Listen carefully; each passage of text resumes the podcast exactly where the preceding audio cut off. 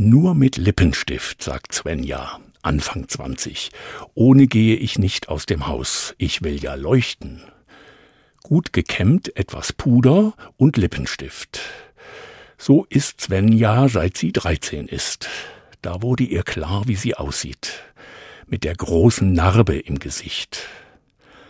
Als sie Kind war, hat sie sich verbrannt. Ein Unglück mit Folgen. Es ist zwar besser geworden, sagt Svenja, aber es war schlimm damals mit 13. Am liebsten hätte sie sich verkrochen. Oder die Haare drüber gekämmt, das ging damals nicht. Aber Lippenstift geht. Svenja merkte, wie hübsch ihre Lippen sind, schön geformt, da gingen Mutter und Vater mit ihr zur Kosmetikerin, die bot freie Auswahl, hell leuchtend, normal, dunkel, geheimnisvoll, Svenja gingen die Augen über und erst die Lippen. Sie sah in den Spiegel und mochte sich gleich. Sie sah nicht mehr die Narbe, sondern die Lippen und die anderen erst.